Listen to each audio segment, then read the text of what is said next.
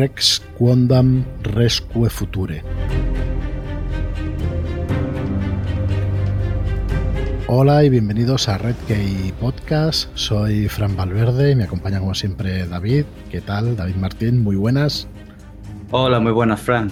Pues encantado de estar de nuevo aquí. Va, a ser como muy recurrente, ¿no? Siempre digo encantado de estar aquí, pero es que es verdad, estoy encantado de estar aquí. Y más con, con, este tema, ¿eh? que es, es apasionante. Sí, es un clásico entre los clásicos. Y hoy, bueno, nos acompaña Tomás Sendarrubias historiador, medievalista. ¿Qué tal, Tomás? ¿Cómo estás? Muy buenas. Hola, muy buenas. Pues muy, muy bien y muy encantado también de, estar aquí como David. Además, una noche mágica de Merine Encantador. Así que todos encantados. Muy bien, pues sí, vamos a tratar el tema. Alguno igual conocía, conocía la cita o conocía las palabras en, latín, que, son el rey que fue y que será. Vamos a hablar del mito artúrico del rey Arturo, de cómo se formó el mito y, de sus adaptaciones a, novela a lo largo de los años y, nos vamos también a o vamos a tocar algunas novelas un poco más modernas, eh, la fantasía y cómo ha tratado el mito artúrico estas novelas de fantasía. Siempre ha tenido, claro, un origen legendario, fantástico. Eh, hablábamos fuera del micro antes con Tomás con nuestro programa donde intentábamos hacer carpetas, hacer un poco de división entre los géneros fantásticos. Es, complicadísimo y más con, novelas, ¿no? Que, yo creo que lo primero que se escribió puede ser Geoffrey de Monmouth en 1130 o una cosa por el estilo, ¿no? Que, que sí, por entonces eh, hace casi mil años y encima se referían a figuras o a una figura de hace 1500, 1600 años. Ahora ahondaremos, ¿no? Pero... Claro, claro. Porque este no es un tema cualquiera, es el tema. El tema, el tema, el tema. Y de hecho, para los que conozcan también el mundo del rol, hay un juego que se llama Pendragon, ¿no, David? Que está por ahí también. Sí, sí, con su gran campaña. Sí, sí. Y, bueno, lo que quería decir es que eh, en qué género englobamos todas estas eh, leyendas, novelas que comenzaron a escribirse en, esa época. Eh, bueno, yo creo que la, frontera no es, es una fina línea la que separa un poco la fantasía de lo que son las leyendas y todo eso son distintos nombres para una misma cosa, ¿no? Para un género fantástico. Y nada, Tomás, estamos en tus manos. Eh, yo la verdad es que como, como quieras, por dónde empezar, tú eres historiador medievalista. Soy medievalista. ¿Y te especializaste o tuviste una especialidad en novela artúrica y de caballería? Tuve, tuve mis pinitos, sí, con, con la historia de, con la historia y con la literatura de, de Rey Arturo, con todo relacionado con, con Camelot y los, las leyendas de Grial y todo esto. Así que interesante. Antes de empezar a, ahondar en cómo se formó el mito y, en, y, en, hablar un poco de todas las figuras, y bueno, eso estaríamos horas, ¿eh? pero a ver hasta dónde nos llega el programa de hoy. ¿Qué, qué es lo que te atrae a ti de, Podemos después hacer algunas conclusiones, ¿no? Pero para empezar, ¿qué es lo que te atrae? Yo siendo bastante pequeño, eh, no recuerdo la edad, ¿eh? a lo mejor tenía 7, 8 años, 10 como mucho. Vi una película que, que, a mí fue la que me lanzó a todo, que me, que me hizo enamorarme del mito. Y, y, no fue, no fue Merine Encantador, sino Skybur.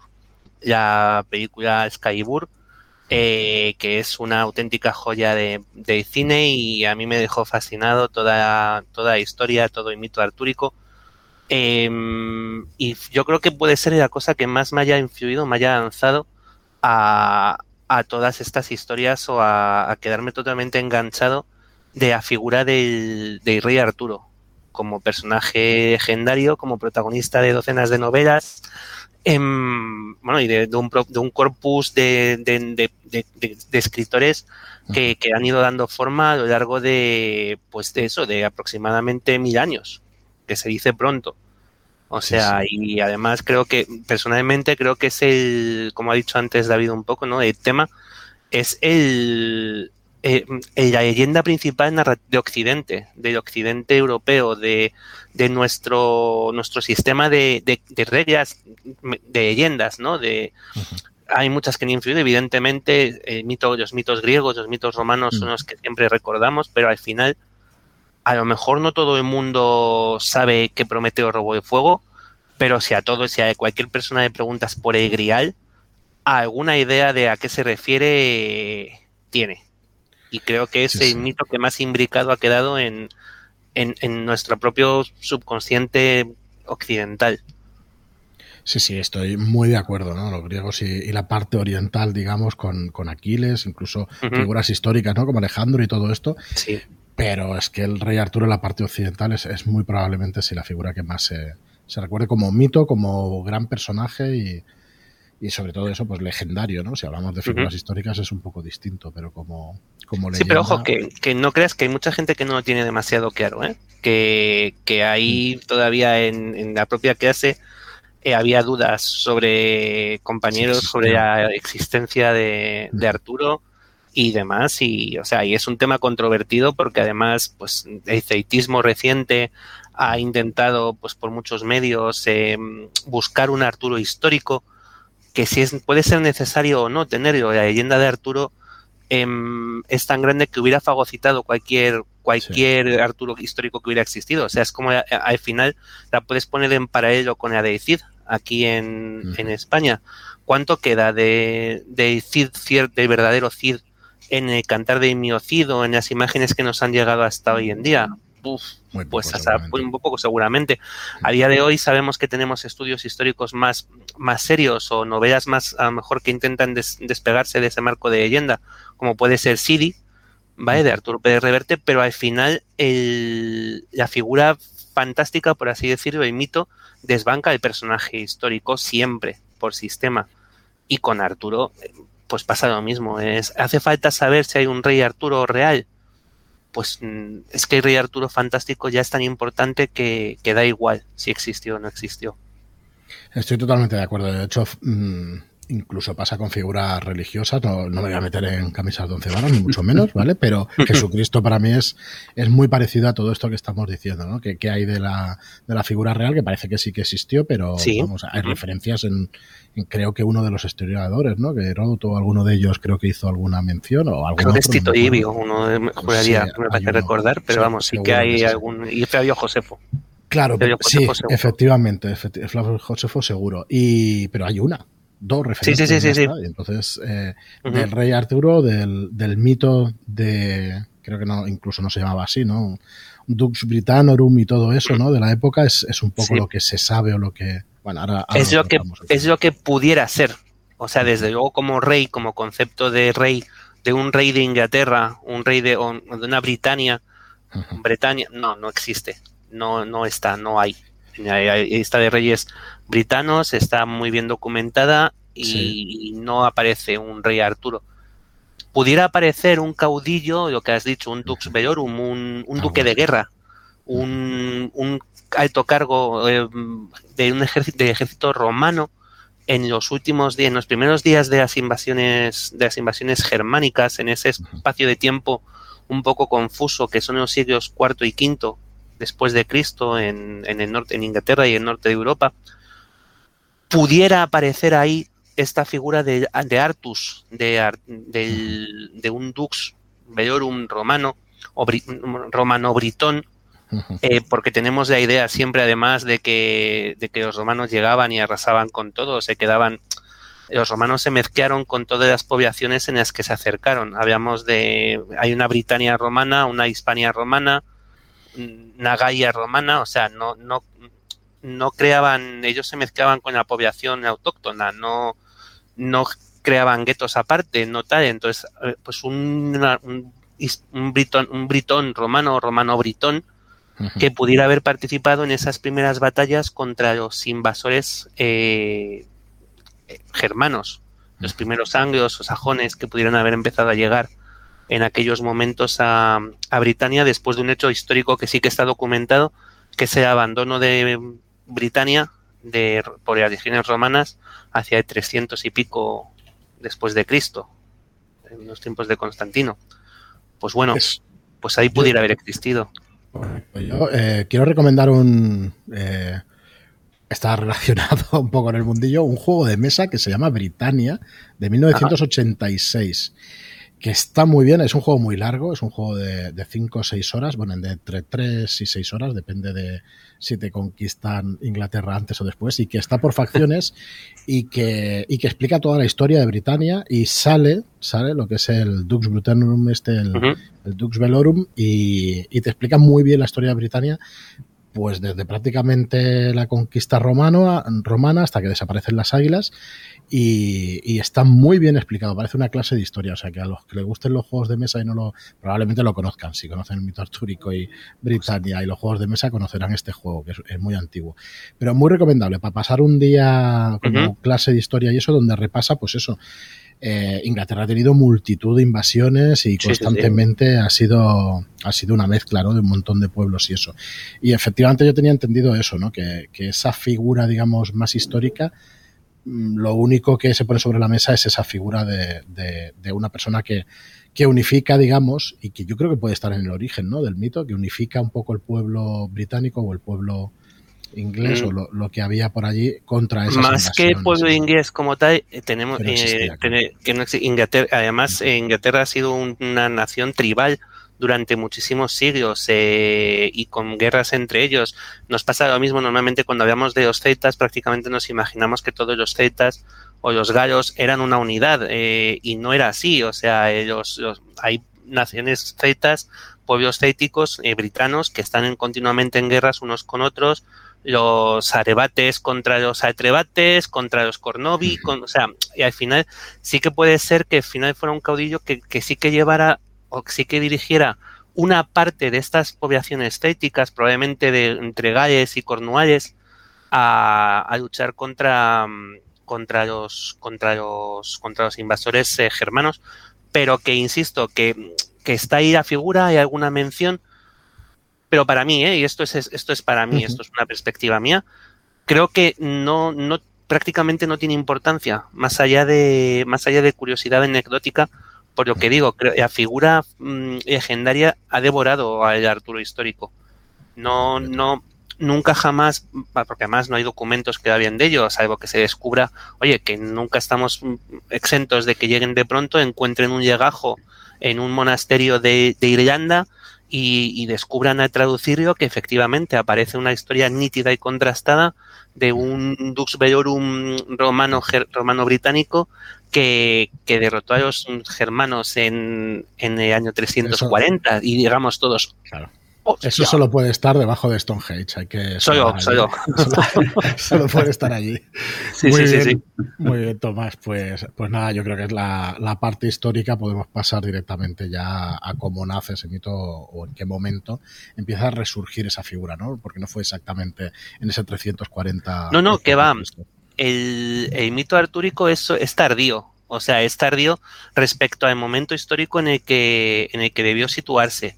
La primera mención de, Rey Arturo se, se realiza en un poema gallés, en el Higo Dodín. Esto probablemente en gallés se diga de otra manera totalmente distinta, pero mi gallés es como mi esperanto, o sea, nulo. Entonces, pues yo os lo digo como, como buenamente me, me, parece.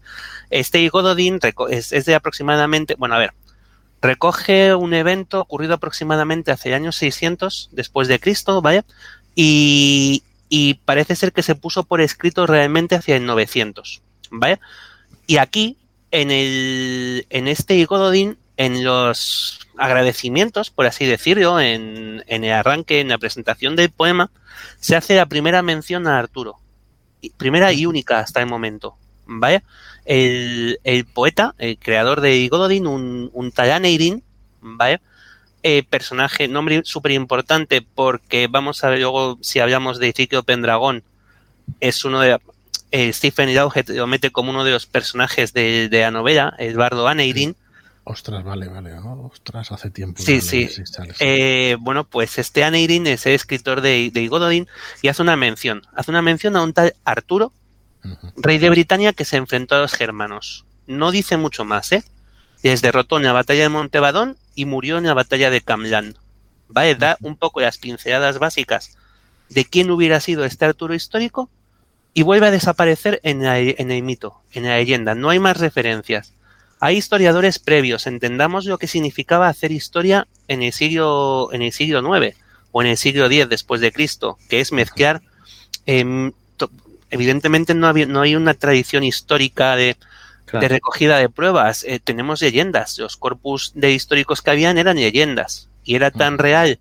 Um, Aquiles como, como el rey Canuto, ¿vale? Porque al final eran las historias que tenían, que tenían a mano.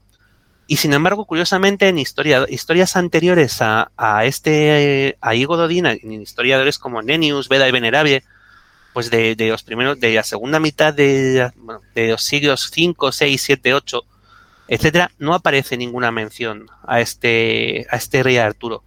Y tienen sus, sus, sus listas de reyes, ¿de acuerdo? Entonces, eh, la primera aparición aparece en este poema y donde toma tierra, donde se posa en algo, donde comienza a construirse el mito, es ya en el siglo, en el siglo XII. Es con, has hablado de antes de Geoffrey de Monmouth, Godofredo de Monmouth, ¿vale? Como le queramos llamar, que es un, es un monje británico, ¿vale?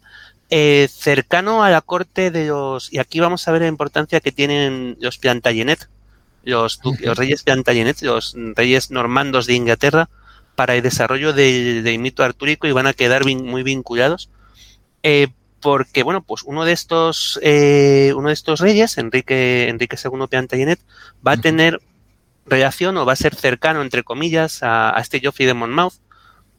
Fue profesor en Oxford, eh, fue abad en Senasaf, en, en Galles, y va a tener tres obras principales tres, es, cronista y va a hacer tres crónicas. La primera, la, segunda es la más importante de todas. Pero para que veáis como lo que os decía, la, poca diferencia que había entre historia y leyenda, hay que tener en cuenta que la primera obra de Geoffrey de Monmouth es La vida de Merín. Ostras. ¿Vale? y es un mago. Y es, sí, es el, y no, y además, ello escribe como, como un acontecimiento histórico. Y te había de la vida Merini, ¿vale? De, pues, pues eso, de cómo había sido la vida del mago Merín en, en los bosques de Ceidon, de Caledonia, de lo que es hoy Escocia, y bueno, pues, pues, pues este tipo que se convirtió en un profeta después, que la idea de Merín mago viene después, es, un profeta y un loco, eh, bueno, pues es una historia muy curiosa, tiene una serie de historias muy curiosas, pero es este Geoffrey de Monmouth el que con su segunda obra, con su segunda obra, su segunda crónica, y esta sí que se agorda, la historia de los reyes de Britania, historia Regum Britannia, es donde hace ya, lleva a tierra toda esa leyenda del mito de Arturo y pone sus bases.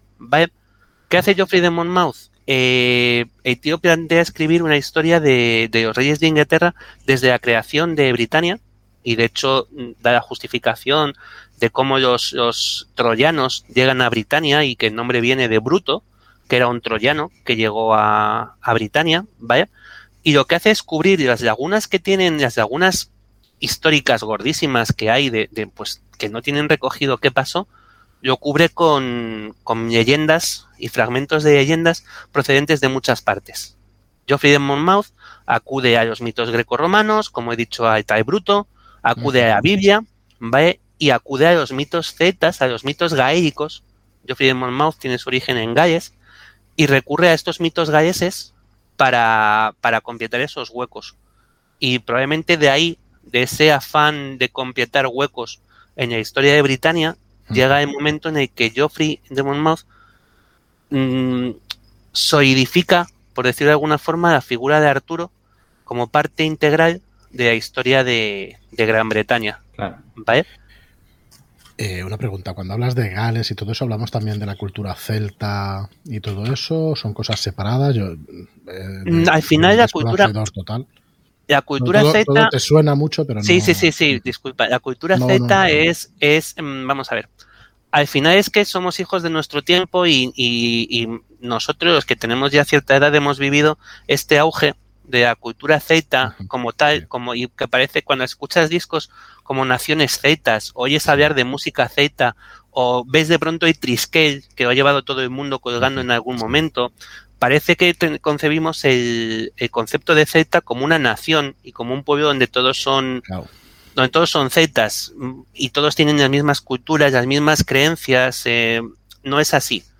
Los zetas, eh, zeta es, es, una rama de idiomas y es lo que pone en común lo que hoy en día se llegaron a llamar las naciones cetas, ¿vale? Una rama de idiomas que se empiezan a hablar y se pueden seguir desde prácticamente el centro de Europa, de, de tribus o grupos de, poblacionales procedentes de, centro de, de, europeos, ¿vale? pues del norte de la India y Rusia, ¿vale? y la zona central de Rusia, que van llegando a través de diversas, diversos movimientos migratorios hacia el centro de Europa y se distribuye, a partir de ahí se distribuyen. Hay zetas, los galos eran zetas, eh, los mm. hay muchos pueblos, muchos, bueno, eh, Galicia es una provincia, sí. pero hay una Galicia sí que es cierto que la entendemos como un pueblo Z, pero es que tienes una Galicia, una Galicia en Turquía, ¿vale?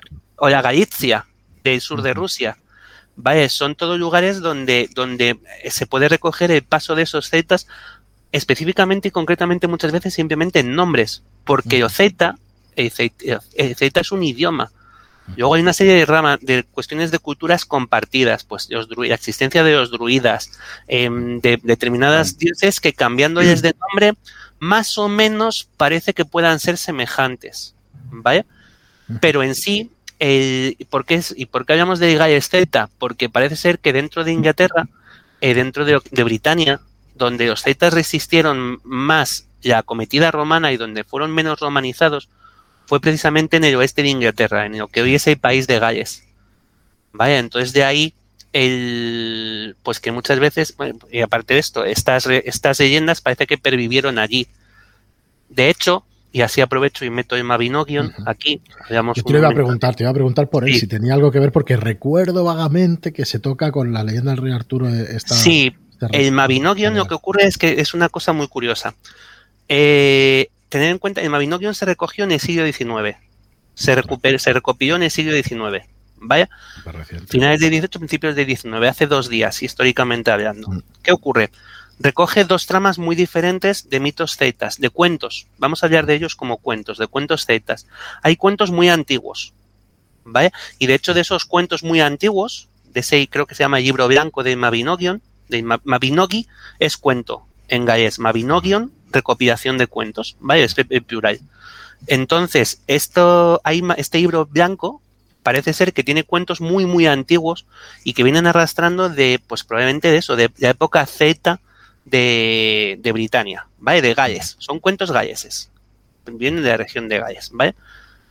Pero luego hay cuentos que son en los que aparece rey Arturo, que son las versiones gallesas de cuentos franceses.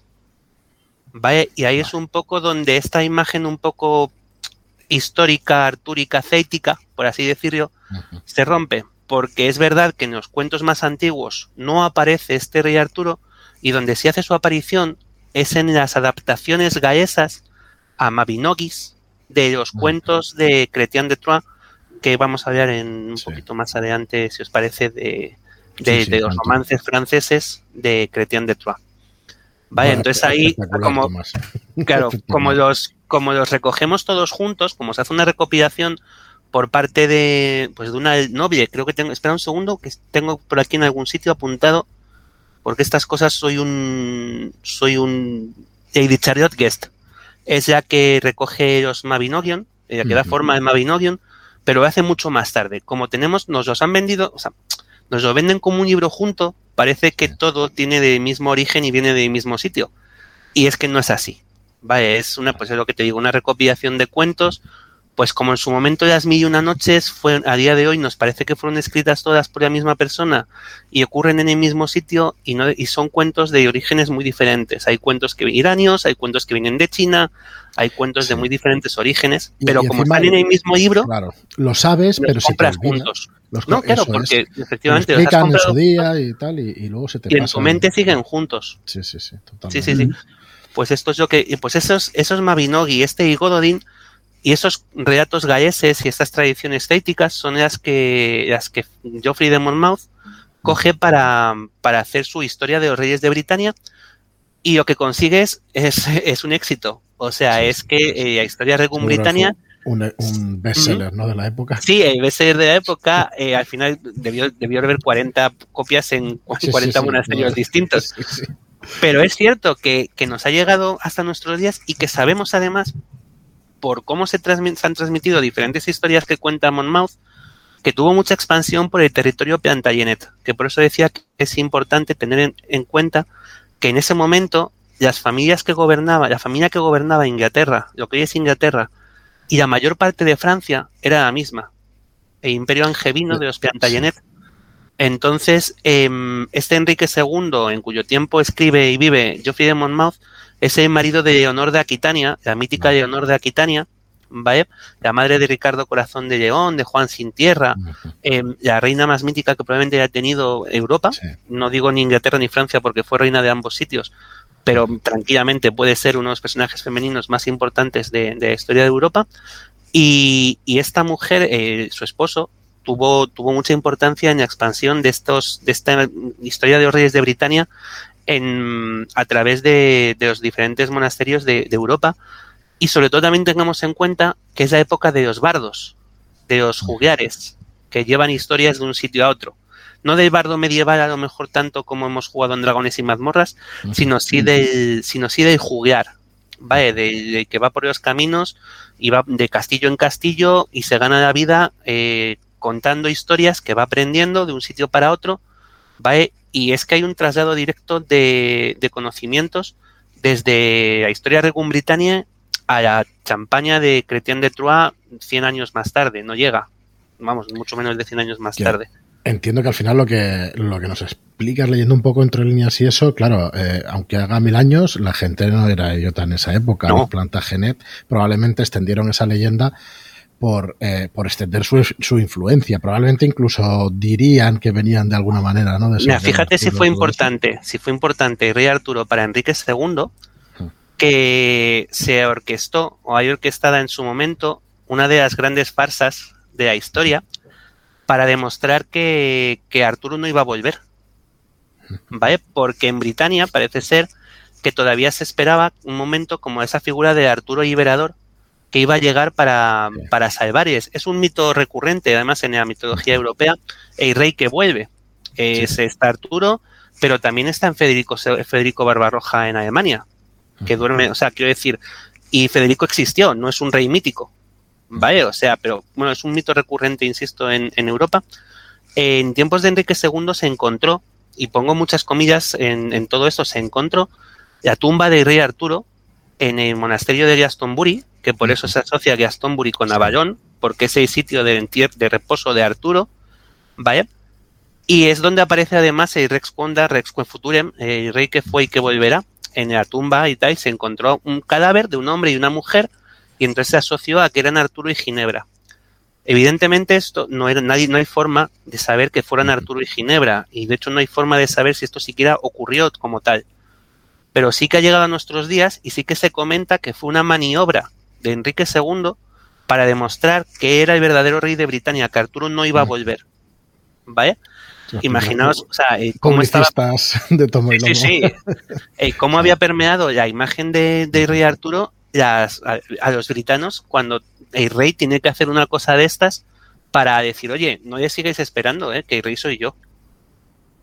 ¿Vale? Es, es, bueno, me ha parecido grandioso y de hecho además es la única justificación que hay para unir esa isla de Avalón que aparece en los libros, en las crónicas sobre el rey Arturo, con Glastonbury, que es una colina en mitad de un pantano de, Inglaterra.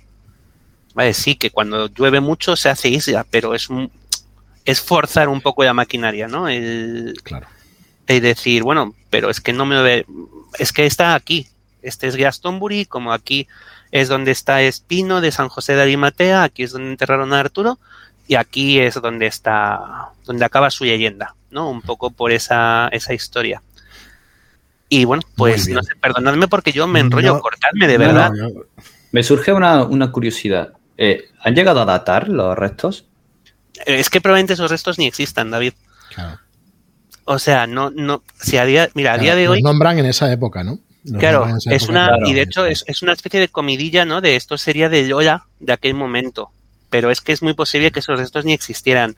Además, con Inglaterra no es un buen sitio para buscar restos humanos. Han encontrado los restos de Ricardo, de Ricardo II, que es un rey histórico verídico de 500 años más tarde, y no sé si hace 10 o 15 años, y esto te estoy hablando de como mucho. Y os encontraron en un parking y de chiripa.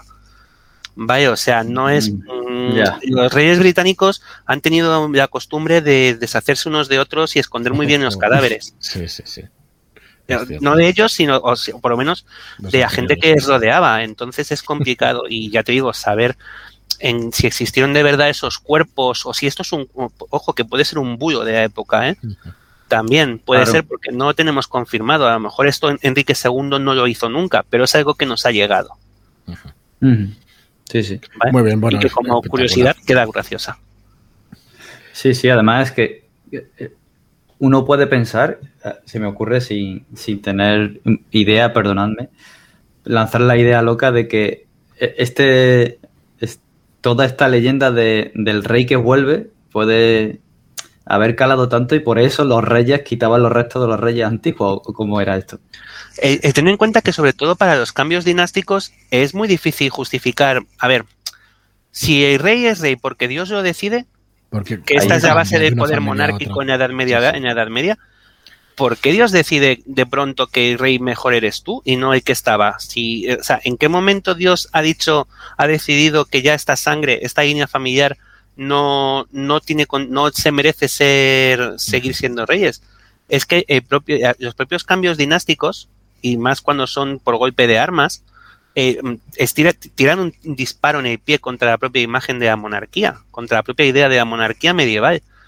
Que eh, estamos también muy acostumbrados a los reyes de las edades de la edad moderna, a reyes, a los modernos, a, al rey como representación de la nación, ¿vale? Pero es que no en la Edad Media no era así, el rey representa a Dios y es elegido por Dios. Y esto es así desde, desde, desde, antes de Cardiomagno. Hasta la Revolución Francesa, creo yo. A partir claro, de ahí fue cuando... Ya en, en, el siglo XVI-XVII ya hay unos momentos en los que sí, que es verdad que existe más con los Austria y los, y los Borbones en Francia este espíritu un poco nacional, por así decirlo. como naciones como tal y eso, perdón. Eso es cosa del siglo XIX. Eh, correcto, eh, estamos hablando de, muy reciente. Sí, sí, sí, el concepto de naciones del siglo XIX. No, muy bien, Tomás. Oye, espectacular, ¿eh? Yo la verdad es que estoy pasando de maravilla. Y después de, por avanzar un poco, porque Geoffrey de Monmouth sí que eh, establece a una serie de, pautas, digamos, una serie de cosas ya para el mito. Establece que su padre fue Uther, Pendragón, establece un poco establece un poco ya que van a ser ya que, las que van a ser las bases y además lo hace también en, en Historia Regum Britannia y cuando ve el éxito y vuelvo a poner muchas comillas, esto no es que haga una segunda parte, ¿vale? Que estos señores no vendían 800.000 ejemplares, pero cuando ve el éxito de, de Historia Regum Britannia escribe un tercer libro que van a ser las profecías de Merín y que además ahí termina de asentar todo lo que ha escrito en los dos anteriores y aprovecha para hacer profecías como las podría yo hacer hoy sobre lo que ocurrió hace 10 años. Vale, Mergin profetizó que iba a ocurrir esto, aquello y lo de más allá. Y lo hizo hace 600 años. Ya, macho, pero es que han pasado mil, o sea, que tú lo sabes. o sea, no sé. Aprovechó un poco ese jueguete y tal. Y sí, sí, sí que sienta ahí todo el, pues lo que te digo, el corpus un poco de, de lo que va a ser el, el, rey Arturo. El rey Arturo, la reina Ginebra, hijo de Uther Pendragon, Em, que es concebido por, pues eso, gracias a las artimañas de Merín, pues empiezan un poco a surgir ahí estas, estas historias. Esto no es spoiler, porque algo que ha pasado hace mil, o sea, que se ha escrito hace 1200 años, hace 800 años, perdón, no es spoiler. Entonces entiendo que todo el mundo sabe que Arturo nace de Uther Pendragón porque Merín utiliza su magia mm. para que eh, a princesa Igraine de a reina Igraine de Cornualles le confunda con su marido y ella seduce la viola, la fuerza, la engaña, y en esa noche nace, concibe a Arturo. ¿Vale? Que luego se lo llevan y lo esconden y toda Pascua. Que yo estaba pensando, pero es que claro, es que eh, eso, aunque haga mil años, esta gente sabía perfectamente cómo escribir un, cómo, cuáles son los resortes de, eso, de, una novela directamente, de una. sí, sí, sí, pero si esto, de verdad, en los romanos porque fueron unos rancios en ese sentido y son mucho más secos en su, en su historiografía, en sus mitos. Pero, pero es que no hay nada inventado que se haya, nada que se haya inventado ahora. Eh, tú te pones a leer un mito griego y tienes de todo, pero de todo lo que tiene ahora mismo una telenovela, la telenovela turca de turno, no llega a los griegos ni a la suela de zapato. O sea, los incestos, los engaños, los giros argumentales, los reyes que se van y desaparecen y vuelven y son hijos de otros reyes que, bueno, bueno, o sea, no hay comparación. Y al final esa, esa tradición oral, aunque solo sea oral, aunque solo sea por cómo se van contando las cosas, aunque no haya no, no se conservasen corpus o escritos o la mayor parte de los textos que conservamos de los griegos hayan llegado a nosotros posteriormente a través de manos musulmanas, de los, de los pueblos musulmanes. Todo Aristóteles, por ejemplo, no, no hay prácticamente conocimiento de la Edad Media, es posterior y porque es a través de, bueno, pues de la corte de Toledo y de, y de los traductores eh, de Alfonso X. Em, todo esto, al final, quieras que no, aunque sea de palabra, va pasando de un sitio a otro. Y es como, ojo, estas historias, por eso podemos hablar de transmisión de historias céticas, galesas, desde el siglo III, antes, desde el siglo III hasta el siglo, hasta el siglo XII, hasta Geoffrey de Monmouth, porque son historias que se cuentan. No hay escritos con estas historias. Los Mabinogis se recuperan, se recopilan, porque alguien decide por fin ponerlos en papel. Pero no es su estado original. El estado original es el de Juliar, que te lo cuenta. Es, mito, es tradición oral todo esto. ¿Vale? Muy bien, Tomás. Pues nada, si quieres seguir, nosotros encantados de. Perfecto. pues, pues nada, hemos hablado un, hace un momentito de Leonor de Aquitania como, como esposa de Enrique II. Y la gran protagonista de la segunda expansión de mito artúrico va a ser precisamente su hija. Su hija, pero con el rey de Francia. ¿Vale? Con Luis de Francia, que es una, una de sus hijas, María de Champaña. ¿Vale? Champaña es una región del norte de Francia que en la Edad Media va a tener una de las ferias más importantes de Europa. Allí van a coincidir eh, mercaderes de todos puntos del mundo conocido en aquel momento, ¿vale? En las ferias de Champaña, que se celebran en una localidad concreta, en Troyes, ¿vale? Y propio de Troyes es Chrétien de, Troyes, de bueno, eh, pues en francés, Christian de Troya, ¿vale? Christian de Troyes, que, que va a ser otro Quierigo, es otro personaje de, de Quiero, que va a escribir eh, la siguiente fase del mito artúrico. Eh, va a dotar a Arturo de caballeros. ¿Vale? Ya conocemos a rey Arturo y Cretien de Troy va a, dar, los caballeros. ¿Qué es lo importante que aporta Cretien de Troy? La parte caballeresca, como tal, de toda esta historia. Em, Leonor de Aquitania, sobre todo sus hijas y sobre todo María de Champaña, establecen una serie de, figuras mm, político-culturales que son las cortes de amor en Francia, ¿vale? Y es el mito este de el caballero que se enamora cortésmente de la dama y entonces por conseguir el amor, y pongo mucho, muchas comillas en toda esta parte de amor, de su dama va a luchar, va a hacerse el mejor caballero. En los mitos va a ir a luchar contra un dragón, porque es lo que tienes que hacer, derrotar a un dragón en una novela para que tu dama te quiera. Primero te juegas la vida y luego te deja que a veces una mano. ¿Vale? Esto es así. Bueno, pues es, no está mal. Esto es lo que Cretien de Troy incorpora esta visión del mundo que tiene, que es, que es real, salvo los dragones, pero si este amor cortés, que no deja de ser una especie de jugarreta para que dentro de un matrimonio perfectamente católico y cristiano pueda ser infiel, ¿vale? Em, lo incorpora de una forma eh, perfectamente novelada a, a sus historias, a estas historias de Rey Arturo. Podemos decir que moderniza ese mito que, que Sí, por supuesto. Y además, lo, bueno, primero, cuando hablamos de actualiza, lo adapta a su momento, claro. y además, ojo, que cuando hablamos de Cretien de Troyes, nadie habla de literatura fantástica que esto es lo gracioso cuando hablamos de etiquetas, que otro día hizo, yo os escuché otro día, pero hace más tiempo, hablabais de, etiquetas y de, estos cajones de los que hablábamos, de categorizar. Ojo con esto porque muchas veces parece que la fantasía siempre nos da como que es un género menor o a la gente que, que vemos fantasía nos miran muy rarito. Vale, es como a mí me han dicho la frase de madre mía Tomás, si eras cosas serias. O sea, esto, esto me lo han dicho. ¿Vale? Em, pero es que resulta que gran parte de, la historia de la literatura se escribe sobre novelas que han terminado siendo fantasía. Y mm, hablasteis en su momento de Troya y tal, pero si nos vamos a Gilgamesh, que es la primera epopeya, el primer texto escrito, es, una fantasía, es fantasía, es un héroe que busca, que lucha contra dioses y dragones, ¿vale?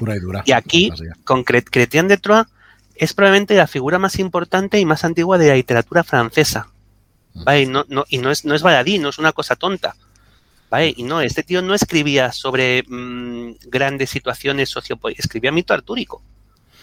No, yo, mira, por eh, todo este tema de la categorización, yo me gusta explicarlo. Yo creo que es una cosa que se inventa o que se intenta explicar únicamente para saber, eh, como editorial, para saber sí para saber a quién venderle una cosa y ya está, y es así, esto es así, se intenta sí, para saber de qué estás hablando, ¿no? Pero el desprecio del que habla de es distinto, por encima cuando sois herederos de toda la tradición fantástica. Y yo es, que, lo veo así, cuando hace 20 años se decía que la Ilíada era fantástica, y bueno, igual te corrían ahorrazos por ahí y tal, y es que es así, para mí es así. Pero es que es un hecho, es que llegan los dioses y, y, y, llega Artemisa, y, que es la diosa de la caza, y le pega un flechazo al primero que pasa por allí.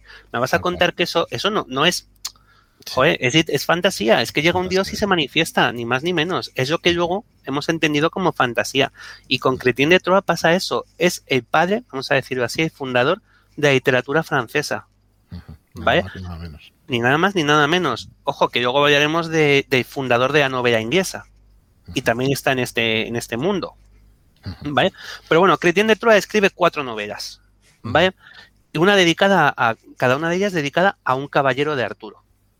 ¿Vale? Desde, empieza por eh, Erek, creo que es la primera, Erek Etenid, ¿vale? Donde ya sienta las bases de lo que es el, amor cortés, de estas aventuras en las que van a recorrer, pues eso, para, para convencer a Dama, van a, van, estos caballeros van a, van a, van a intentar trascender, hacerse mejores, derrotar a los, a los villanos, pues lo que, lo que ellas les pidan. En este caso es, ya te digo, es una de ellas, Erek, va a escribir, eh, a ver un segundo, que es que tengo ya, la segunda se me olvida siempre, Quijes es la segunda, que esta es, es curiosa porque aunque la sitúa en el mundo artúrico, eh, se desarrolla la mayor parte de ella en, Bizancio, en el mundo bizantino, ¿vale? El Quijes.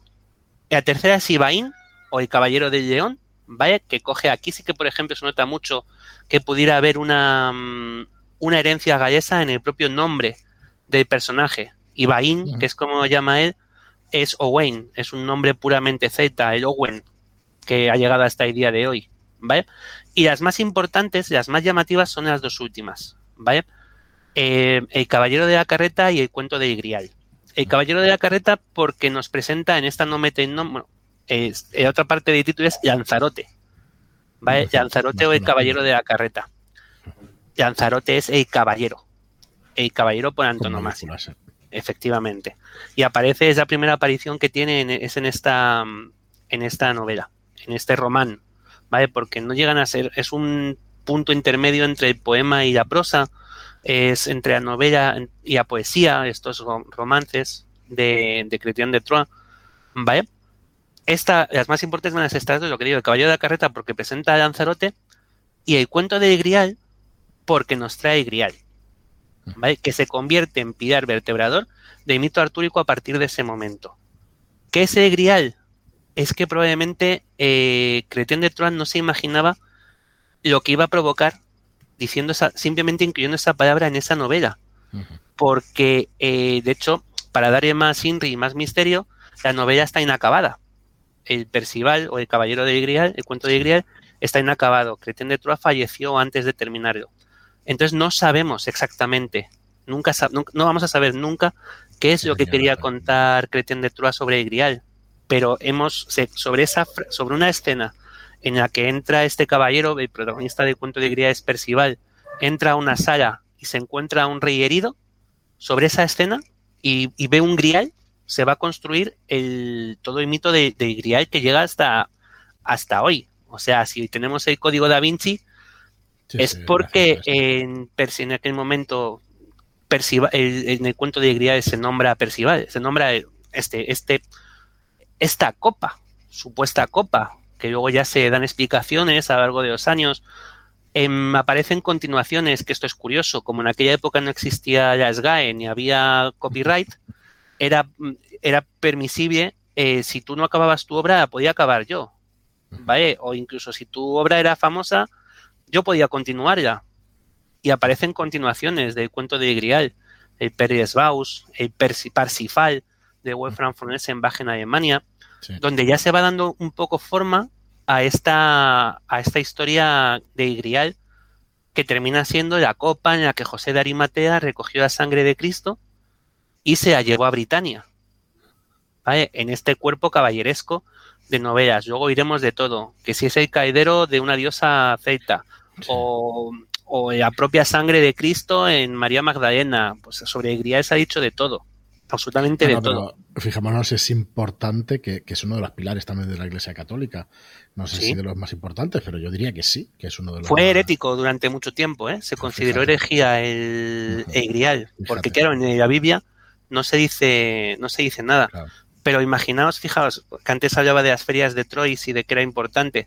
Imaginaos hasta qué punto puede haber tenido importancia esto a nivel literatura. No digo historia, ¿eh? Solo hablo de literatura de literatura más o menos contemporánea, simplemente el hecho de que en Troyes, de la región de Champaña, también es, es em, y un bueno, es también nació allí el fundador de los templarios, Hugo de Pains. ¿Vale? Con esto ya tienes 300 novelas que conectan los templarios con el grial. Tienes la, mitad de literatura occidental. ¿Vale? Solo con ese hecho, solo con esa conexión de Mm, resulta que es que vienen del mismo sitio. Y si es que existía una conspiración en la que se sabía que custodiaban los caballeros templarios de Gría y Cretín de Troyes, ya, ya, ya, ¿sabes? O sea, eh, fijaos si ha llegado a cuajar en, en el subconsciente o en el inconsciente colectivo de, de, nuestros pueblos. Sí, y cómo se empapa y se extiende por los pueblos, ¿no? Que alguien alemán quiera continuar algo que ha escrito un francés y, llega hasta nuestros días y que nos empape tanto que, como decimos antes, eh, de pequeños descubrimos por una película, también había serie de dibujos, también había eh, libros, cómics y videojuegos. Es que lo ha, empapado todo tanto. Sí, sí, sí, sí. Que es increíble. ¿Llegasteis, oye, perdonadme, salgo otra vez del, del guion, ¿llegasteis a ver esa serie de anime del Rey Arturo y de los Caballeros de la... sí, yo sí. No. Espectacular.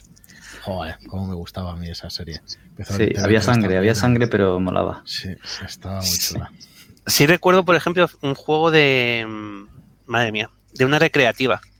Que podías elegir diferentes personajes, había como tres para elegir. Y eras Arturo, ibas con una espada, si eras Gawain, ibas con un hacha. Y el tercero nunca recuerdo quién era, pero iba con un arco, y además era un juego de, de, de fasecitas de estos de, o sea, no tenía tampoco es un arcade. Y, y, vamos, ¿no? Camelot Warriors, no, esa es otra cosa. bueno, bueno, disculpad que nos salimos del tema. sí, sí, sí, sí, no, es que me estaba acordando también, me viene un montón de, cosas a la cabeza. Muy bien, pues nada, estamos con che, eh, de Troyes, de Troyes, que, que yo, mi francés es inexistente. Pero como dices, claro, a través de esas ferias, además, era, eh, imagino que si es la más importante de Europa, pues eso, imaginemos todo lo que, lo que se consigue. Sí, y, además, al final no, no, dejemos de olvidar, no podemos olvidarnos, hoy en día hay muchas cosas que nos han hecho, que nos hacen olvidar o, hacernos muy difícil imaginar cómo podía ser la vida medieval. En un momento determinado, todos cuando soñamos, ay, me, me encantaría haber nacido en la Edad Media. Bueno, vamos a ver. Te encantaría haber nacido en un castillo, ser príncipe y morir de gota con 36 años. ¿vale? Pero bueno, no que me refiero que, que tenemos una imagen un poco idealizada de muchas cosas, pero sí que es cierto que, que a día de hoy, nos, con nuestras televisiones y nuestras eh, lámparas en la calle, nuestras eh, farolas, imaginaos lo que debía ser un día a día, día tras día, tras día, tras día, de noches que empezaban a las 5 o las 6 de la tarde, como muy tarde en el sur de Europa, y que duraban, pues eso, en invierno Mm, hasta las 7, 6 y media de la mañana del día siguiente. Y nada de calefacción ni, nada que hacer. Ojo, nada que hacer más que escuchar, más que escuchar historias. Pues creo que las historias volaban, creo que se compartían. O sea, que una persona llegara a un pueblo trayendo una historia nueva era una revolución. Evidentemente, y ahí están esos jugueares que son tan importantes para la historia de la literatura europea, que van recorriendo los castillos, los pueblos, los cuentacuentos, que van de un sitio, llaméis como les llames, les podéis llamar juguiares, bardos, em, da igual, que son cuentacuentos que van recorriendo y llevando historias por toda Europa. Claro que hacen perfecto que, que un alemán termine continuando una historia que ha escrito, que se ha escrito en, en Francia y que tiene un origen en, en Galles.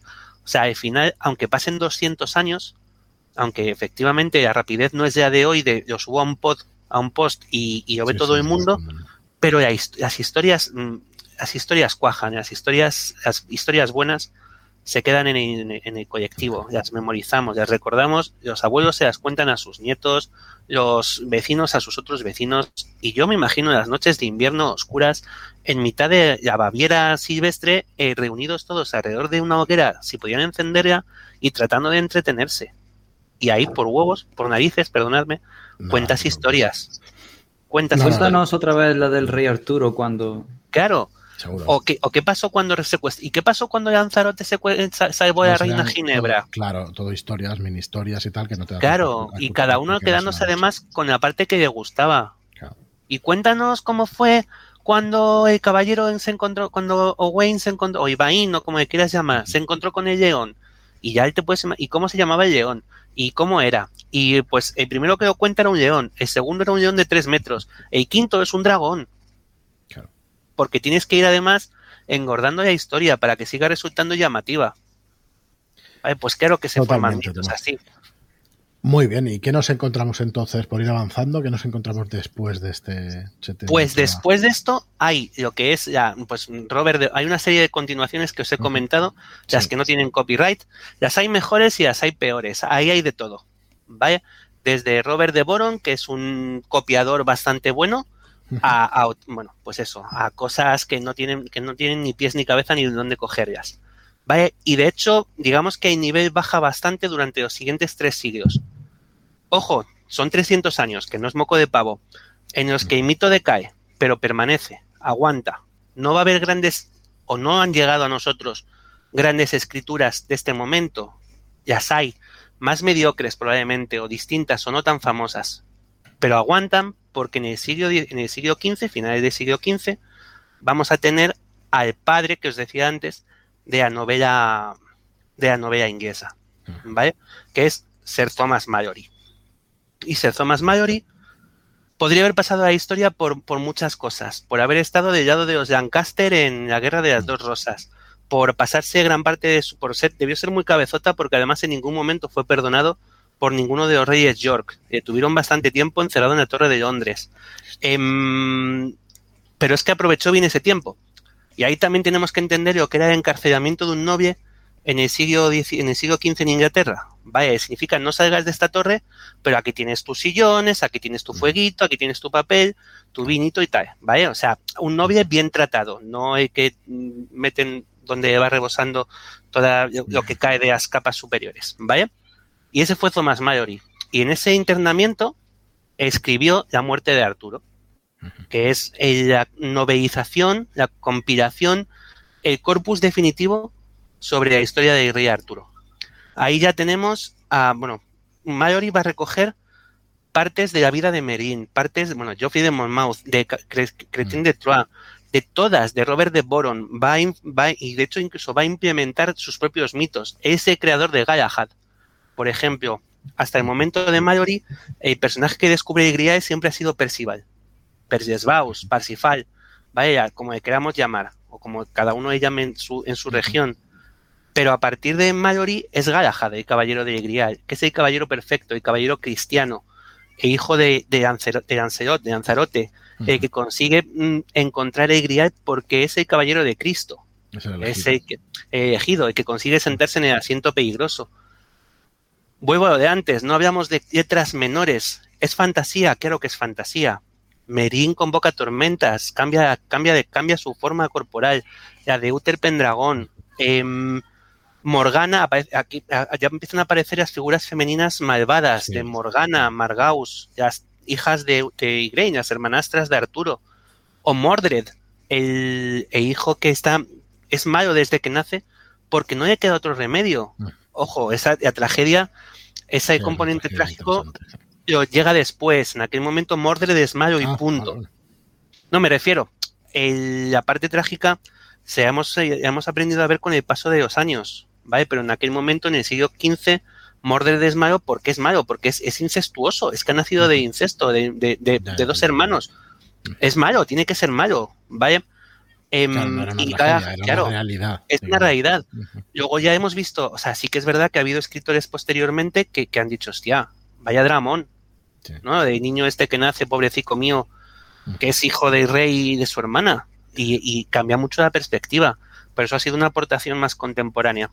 Pero es, es mayoría que crea, de verdad, todo, o sea, todo lo que conocemos como mito artúrico, la búsqueda de Grial, cómo el rey Arturo envía a todos sus caballeros a buscar el Grial, Em, pues eso, el engaño con, como, eh, eh, el, lío con su hermana para que tiene un hijo. Va mezclando tres nuevos caballeros, eh, las historias de Bain y Balán, que son dos hermanos que, ocupan mucha parte de la novela de, Arturo, en, de Thomas Mallory. O mm, los integra mitos como el de Tristán e Isoida, que era un mito que hasta ese momento era, había transcurrido en paralelo y se incorpora directamente al, mito artúrico. Vale, los conflictos entre, entre gaeses y escoceses, pues con las casas de Orcady, los Gawain, Gaerit, Gareth y, son Agravain, los caballeros con, los gaeses de, rey Peinor, Morak y Seragioban, y entonces la madre de uno seguía con el caballero y entra uno de los hijos y le corta la cabeza, o sea, este a su madre y al caballero que está con ella. Y, ese tipo de historias y, Lanzarote enamorado de Ginebra y, todo esto ocurre en ese momento. Todo eso es, es Mallory, es Thomas Mallory. Y el, hablábamos un poco antes fuera de cámaras, Fran, eh, efectivamente, es que es un libro que se puede leer a día de hoy. No ha envejecido, no, es una literatura. me sorprendió muchísimo que lo, que lo puedes leer, no, no tiene demasiada dificultad. Efectivamente. tiene 500, 600 años, pero sí, sí, se puede leer. Se deja leer bastante bien, es accesible. O sea, a lo mejor nos pasa con otras obras, y a lo mejor no tan antiguas. A mí me cuesta mucho, yo reconozco, enfrentarme a Quijote. me cuesta. Me, me, me, me, duele, me, duele decirlo, pero es verdad, me cuesta. Pero sin embargo, el, creo que Thomas Mallory ha envejecido mucho mejor de lo que, por ejemplo, a lo mejor ha envejecido Cervantes. Sí, sí, sí, hay, hay, es como hay cosas que es verdad que no envejecen, es como era Shakespeare. No envejecerá nunca. O sea, es siempre rabiosa actualidad, ¿no? Pero Mallory tiene un poco ese, ese sabor de aventurilla, de folletín, quizá, de incluso. un poco, sí. Mm, Alejandro Dumas, cosas así, ¿no? Sí, que son atemporales. y, ahí lo tienes. Y ese, ese gran pilar, y va a ser yo, ¿eh? Ya nada de lo que encontremos después va a estar a la altura de, lo que supone Mallory para, para el mito de Arturo. Ya os digo, quizá que lo más que podamos ver es la adaptación que se hizo al cine, que es Skybur. Skybur mm. de John Broom está basada por completo en, en lleva, es un intento de llevar a la pantalla de la mejor forma posible el libro de la muerte de Arturo, que ya empieza con un spoiler, o sea, ya propio es otra cosa conceptual y distinta, ¿no? De la época. se llama La muerte de Arturo, sabes que Arturo muere al final. ¿Por qué? ¿Por qué lo sabes? Porque te lo han contado 30 millones de veces sabes que el rey Arturo muere. Vaya, a día de hoy diríamos, Dios mío, me, has estropeado el final del libro, spoiler. Es lo que te iba a decir, es de las únicas figuras que no me importa lo más mínimo saber lo que pasa con él. No, porque sabes que al final está dentro del mito. El rey Arturo muere, pues, pues sí. ¿Qué te va a contar Mallory? Lo que ocurre antes de la muerte de Arturo, pero inevitablemente al final va a morir. Y, y esto es así. Y te lo puedo decir desde la portada del libro. ¿Vale? Además, una edición importantísima en Inglaterra, es de los primeros libros impreso en imprenta, en Caxton, ¿vale? Es, o sea, lo que decía antes, no hablamos de, palabras métodos de literatura. No, no, además eh, estaba yo, tengo aquí algún, eh, bueno, la Wikipedia la podéis encontrar, 1485, 1492 fue la imprenta, creo recordar, ¿no? 92, 93 fue la imprenta, justo, es que le pilló justo ahí. Sí, sí, sí, es y no llegó a haberlo publicado, Mallory murió antes de que se publicara el, libro. O sea, terminó, efectivamente, por muy bien que trataron en la cárcel, terminó en la torre, terminó muriendo pero y murió sin, sin, sin arrepentirse de haber sido un Lancaster. El tío, o sea, ahí con, con todo cabezón. ¿Vale? Pues. Sí, era de concepciones fuertes, sí. Sí, sí, sí, sí. ojo, que debía ser un tío que caía bien porque a cualquier otro en su situación, los Reyes York probablemente se lo hubieran cargado y él aguantó. Aguantó Hasta, que, hasta que dejó de aguantar y murió aparentemente, según se sabe, de causas naturales. Pero no llegó a haber publicado el, el libro, ¿vale? Pero bueno, ya os digo, Thomas, eh, y a partir de ahí eh, vamos a tardar prácticamente 400 años en volver a tener eh, grandes historias artúricas. Pero hay algo muy significativo, o a mí me lo parece. Si una historia aguanta 400 años hasta que, hasta que reaparece, es porque, es porque está ahí. Es porque la tienes presente. Si no hubiera desaparecido para siempre y nos hubiéramos quedado con que la última gran obra que se hizo de Arturo fue, bueno, o la última que se escribió de Arturo fue La muerte de Arturo de Thomas Mallory. Pero 400 años después va a reaparecer, porque al final no deja de ser un poco, ¿no? El rey que vuelve. Pues Arturo va volviendo psíquicamente y vuelve. Va a volver de diferentes maneras. Le vamos a tener, y así si queréis avanzamos un poco, damos un salto grande, damos un salto grande en la historia. Y vamos a tener en los poemas de Sir Alfred Tennyson. Los poemas, ya vamos a llegar al romanticismo, ya estamos hablando del siglo XIX, de estos dibujos prerrafaelistas que todos hemos visto, de damas medievales, de la dama de Charlotte, que está, también implicada en el mito artúrico y es un poema de Alfred Tennyson, en la que eh, hay una dama que está en una torre y mira por la ventana y se enamora de un caballero que viene, que es Lanzarote y muere porque tiene una maldición. Bueno, pues eso está representado 30 millones de veces en cuadros prerrafaelistas. Em, estas historias de Tennyson que nos habla de Rey Arturo, de la reina Ginebra, de su entorno, de Camelot, ese Camelot mítico, ya como utópico incluso, y que además llega a nosotros a, ir a haber, ido pasando por las manos de Chrétien de Troyes y de Thomas Mallory, va a llegar con la concepción que tenemos un poco de juego de rol Pendragón, que has comentado antes, o de Skybur, de la película de John Broome. Arturo, si existió en algún, algún día, llevaba una espada corta y una armadura de cuero. Sí, sí, que no se parecería en nada a lo que Las armaduras que la armadura con la que imaginamos siempre, estas armaduras completas de placas, son las propias de principios del Renacimiento de la época de Thomas Mallory. Que no sé si llegaron a ser incluso ornamentales. Sospecho que sí, que muchas de ellas. Eran mucho de justa y es verdad que dejaron de tener mucho sentido cuando, cuando empezó a utilizarse artillería en el campo de batalla, porque no paraban una bala, aunque fuera de arcabuz. Entonces no tenía mucho sentido llevar 80 kilos de peso sobre los hombros, porque el peso de todas esas armaduras cae sobre los hombros y el cuello. Eh, dejó de tener sentido.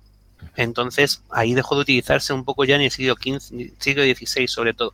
Pero eran las armaduras de las justas que se podían ver en los, en los castillos, en los torneos, que sí existían estos torneos que aparecen en el Rey Arturo y que siempre imaginamos del caballero enmascarado, ¿no? porque eran reales. O sea, sabemos que Enrique VIII en su momento acudió, acudió disfrazado a una serie de torneos.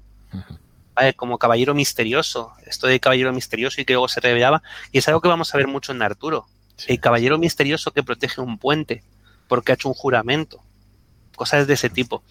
Bueno, pues esa es la imagen que a través de Christian de Troyes, de, Thomas Mallory, llega hasta el siglo XIX, hasta, hasta, hasta este, hasta Alfred Tennyson, las imágenes de los perrafaístas, etcétera. Y va a continuar así durante buena parte hasta principios del siglo XX. Eh, y volvemos, bueno, mediados del siglo XX, donde aparecen dos autores que uno de ellos no creo que se, uno de ellos por lo menos no creo que se pueda ver de ahí, insisto, como autor menor. Van a aparecer dos grandes obras sobre el rey Arturo a mediados del siglo XX. Una es de T.H. White, Camelot. Es una fantasía maravillosa en cuatro libritos, un Arturo dirigido prácticamente hacia niños y que va a ser lo que Disney adapte en, en Medina Encantador. ¿va? Y que nos va a hablar por primera vez de la infancia de Arturo. Pero es que el segundo libro que aparece en este momento es Los hechos de Rey Arturo y sus novias caballeros. Y el autor es John Steinbeck. Sí, menos pedazo de autor. el autor de Las uvas de la ira. Podemos, o sea, insisto en que puede haber muchas dudas sobre la literatura artúrica, pero no que está hecha por autores menores. De hecho, Tomás, ahora me sale aquí también en pantalla, es que Mark Twain en, el 89, en 1889 publica Un Yankee en la corte del rey Arturo, que es de las primeras novelas de viajes en el tiempo. Ya por no, por no había, claro, ya esto me estoy ciñendo un poco a la parte, a, lo, oficial, ¿no?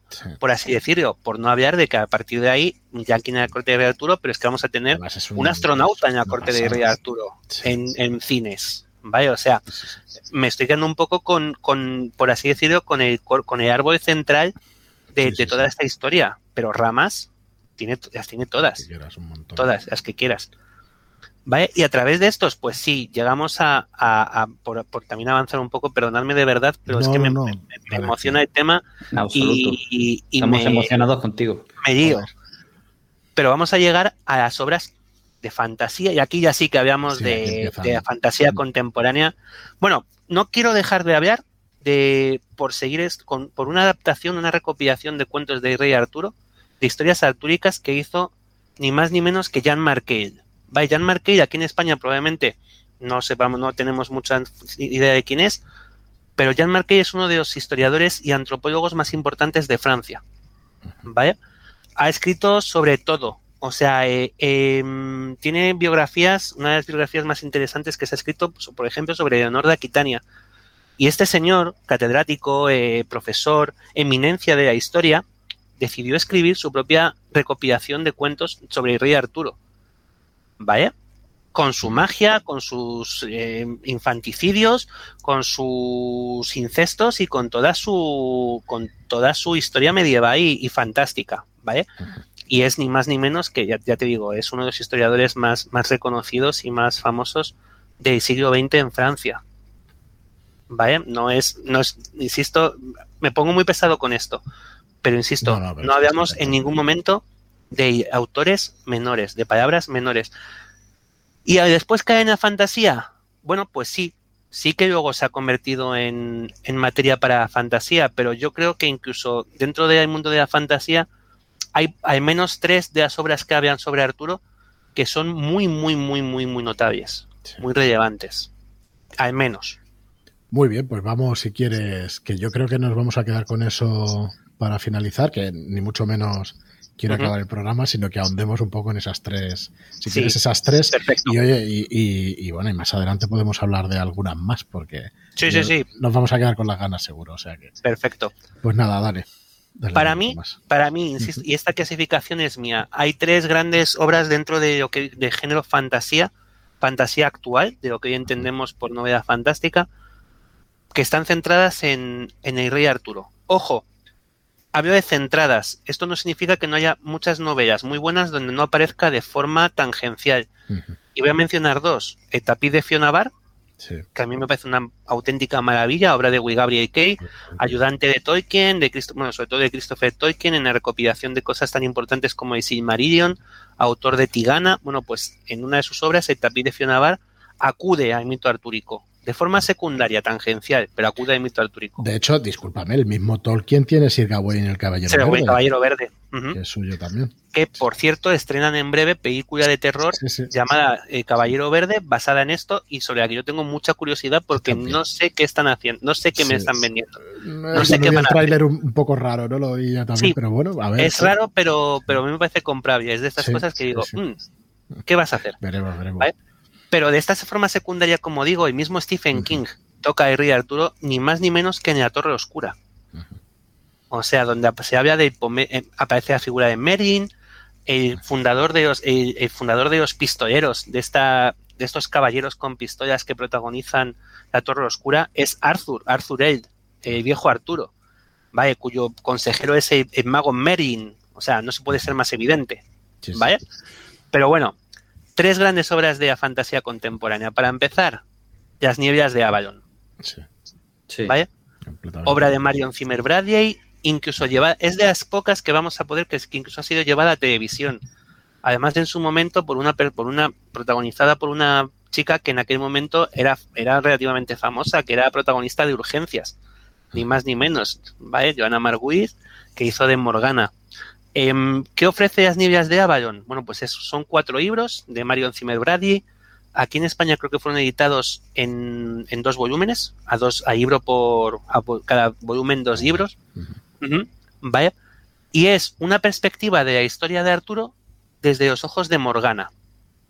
Sí, es, muy original, diría yo.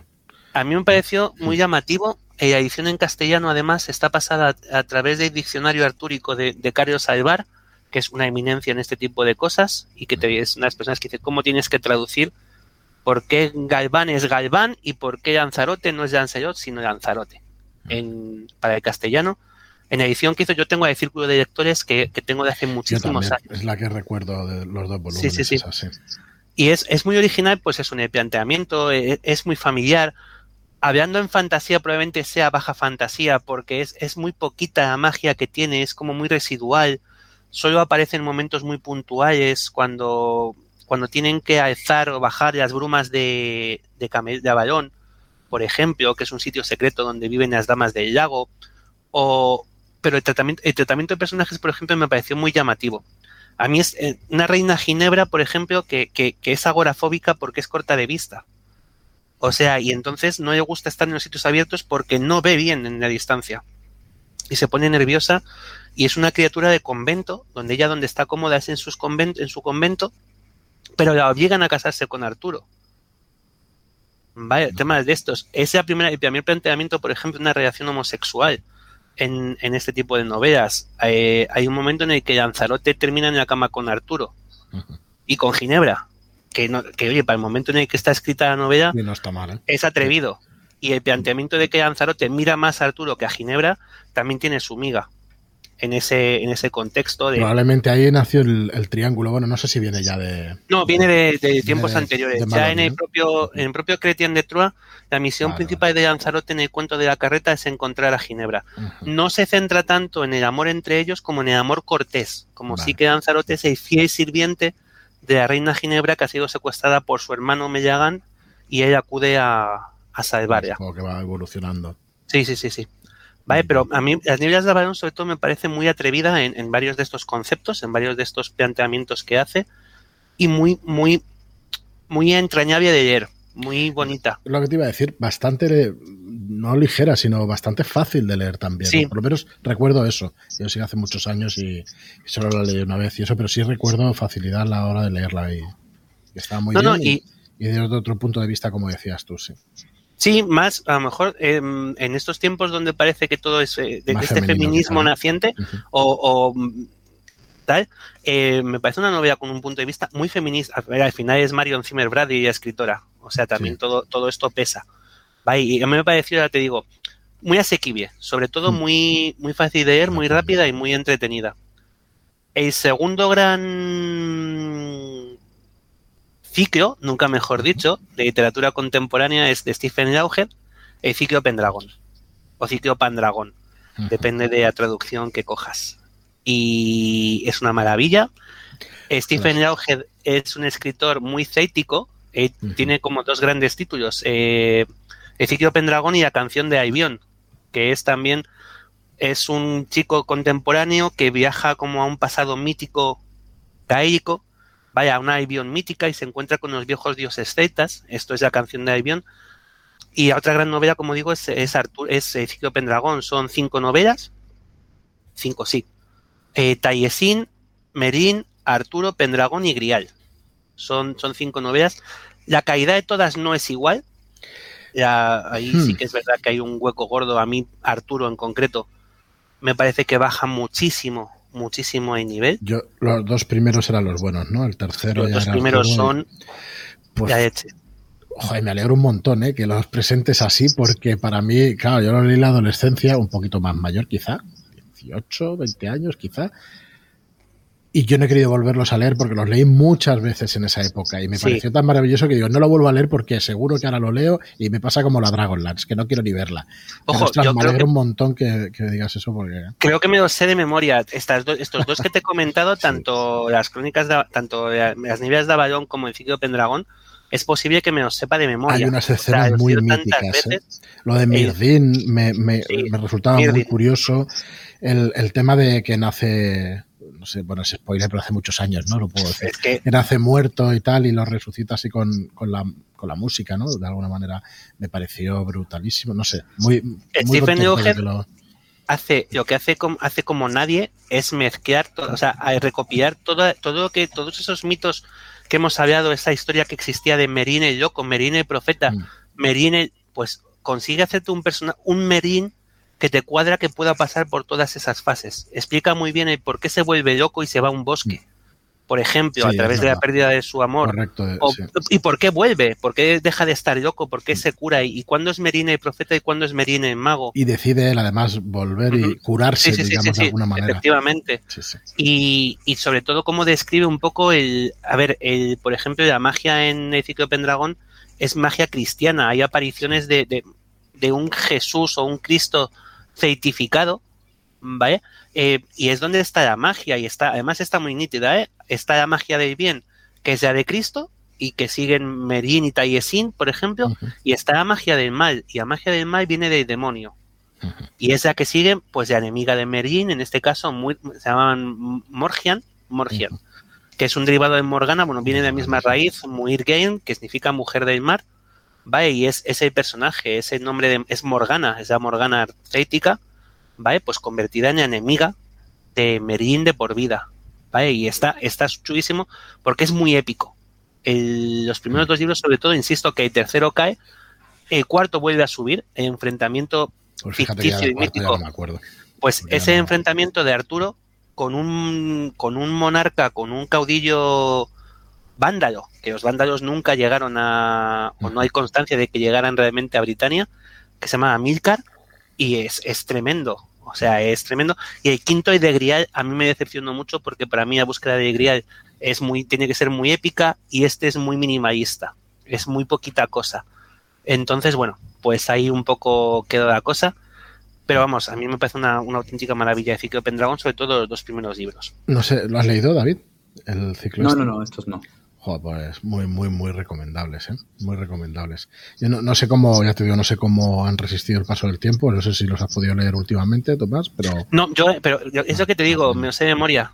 O sea, en, en mi cabeza siguen siendo súper chachis. Luego ya, ahora a lo mejor si me pongo a leer... igual te los fueres a leer y yo qué sé, por los tengo recuperado. Yo los tengo también gastados en la edición del Círculo de Lectores y con... Sí con aquellas fundas que llevaban y eso, y, bastante con celo y todo. Pero igual que fíjate, sí que recuerdo, recuerdo con de esa misma colección y recuerdo haber leído las crónicas de Belgarat, sí, que las recuerdo como con más miedo, o sea, a día de hoy me daría más miedo, por ejemplo, volverme a leer Belgarat hmm. que volverme a leer el, el Pendragón. Suelen quizá, hmm. quizá porque lo tengo más, más memorizado, más, me marcó mucho más. Entonces, para mí es maravilloso. Lo que decías del tercero que baja, yo creo que dibuja de una manera tan brutal lo que era Taliesin. Eh, Taliesin para mí era el top. Cuando salió Merlin fue el top, top. decir, pero ¿cómo es posible? Y luego al salir Arturo, que debería ser el que se llevara todo el protagonismo, no lo consigue. Creo que, no, pasa Además, ¿eh? que no lo consigue. Creo que las tres perspectivas que mete, no sé si son las adecuadas para contarte la historia. Una de ellas, por ejemplo, es la que hablábamos, unos personajes que cuenta historia unos puntos de vista de, de la última parte además que cuenta la batalla de Camlan y la muerte de Arturo es Aneirin, el bardo que históricamente escribiría y Gododin. Vaya, hace ahí ese no, es que, esa conexión. Claro, es lo que decías de que las obras de fantasía están denostadas y, joder, para escribir una cosa así has tenido que tener mucho conocimiento de lo anterior. No, no, pero de Stephen Loger es brutal, ¿eh? El, cómo se tuvo que empapar de todos los mitos previos, de todo el mito artúrico, de, siglos de, historias, para poder compilarlo todo y darle coherencia. Porque además en ningún momento te da la sensación de estar leyendo un pastiche o una amalgama de cosas que no tienen sentido. Mm. Eh, es que está todo conectado, está muy bien conectado. Y la última de las tres grandes obras que quería comentar, esta es fantasía, pero menos. Vaya, aquí la magia es. es, es, que hay, hay, que creerse ya que es Las Crónicas del Señor de la Guerra. de Bernard, Bernard Conwell, eh, autor de novela histórica. es el famoso el autor famoso por, por todas las crónicas de Sharp, que es un es novela histórica eh, sobre Napoleónica, ¿no? Sí, sí, un británico que es pues, de los tiempos de Napoleón, pero que escribió una trilogía que tiene además uno de los títulos, el primero, Enemigo de Dios, que creo, creo que es de los más rompedores y llamativos de lo que se puede haber escrito en los últimos 40 años fácilmente, y que es eh, la historia de Rey Arturo eh, desde una brutalidad absolutamente mm, histórica, sin magia. Eh, bueno, sí, hay magia porque hay magos, pero te tienes que creer que hacen magia, o sea, es decir, los, em, hay un personaje que sale y se orina delante de los enemigos y entonces ellos consideran que se ha echado un maleficio y entonces tienen que repellerlo con, tocando castañuelas o sonajeros para que los espíritus que ella ha convocado no les ataquen. Morgana tiene media cara quemada y lleva una máscara con una figura de oro. Nimue la sacan un ojo y lleva una boya, un ojo de oro. Es bastante eh, crudo, recuerdo batallas incluso, ¿verdad? Sí, sí, sí, sí. Bueno, los, los, muros de escudos, cuando llaman a muro de escudos, que para mí es la primera vez que yo leí una descripción de una batalla en muro de escudos. Sí. Da, un auténtico agobio. O sea, eh, la sensación de, de como te cuenta, que luego para hay otro autor, ahora mismo no recuerdo el nombre, que es de la trilogía de los Match, y las crónicas de Hawkmoor, Kearney, James Kearney creo que es, que para mí tiene las mejores batallas de la literatura fantástica en ese sentido, de, escudo con escudo, hombro con hombro, y la sensación agobiante de estar pisando tierra que luego se convierte en barro porque estás pisando sangre. O sea, esta sensación de, batalla sucia que no, es, que no es bonito. O sea, una batalla medieval no es bonita, no es épica. Eso a lo mejor hemos visto muy bien en Vikingos, ¿no? En la serie hemos llegado a ver estas batallas de muro de escudos donde te adelantas un paso y pierdes un ojo porque delante te ha tirado un lanzazo, pero que al final no dejan de ser básicamente estar apoyado en un escudo de madera. A mí esta historia de Arturo como enemigo de Dios, de las crónicas del Señor de la Guerra, me parece brillante y además vuelve a cambiar toda la estructura del mundo artúrico Arturo deja de ser el, padre de Mordred, se convierte en su hermano mayor porque Mordred es heredero legítimo de Uther. Este Lanzarote completamente traidor, mal pensado, eh, eh, eh, mala persona, que, merece la muerte desde el momento en el que aparece. el mito de cómo introduce mitos, cómo introduce en la historia los mitos de Isis, por ejemplo, que es algo que parece que queda como muy lejos de Arturo, pero muy cerca de la verdadera historia de Roma, cómo Roma fagocitaba y absorbía diferentes creencias, los cultos mistéricos de Cibeles, de Mitra o de la propia Isis, y cómo te lo plantea aquí, en efectivamente, rey Arturo en, en El Señor de la Guerra es mitraico y cree en Mitra, en el dios de eso y de la guerra, pero se encuentra como en la corte se iban infiltrando los misterios de Isis y no para bien, no para bien de él, de, de bueno, es que aquí no, de verdad que sí que no quiero hacer spoiler, porque creo que. No, estas son un poco modernas y creo que vale la pena. Los golpes que te va pegando son tan, tan violentos, tan brutales, que, merece la pena. Los tengo, de hecho, aquí en el comedor de casa, todos los libros los tengo por ahí, en casa de mis padres y en un almacén y tal, pero aquí tengo la trilogía esa de, de Crónicas del Señor de la Gorra.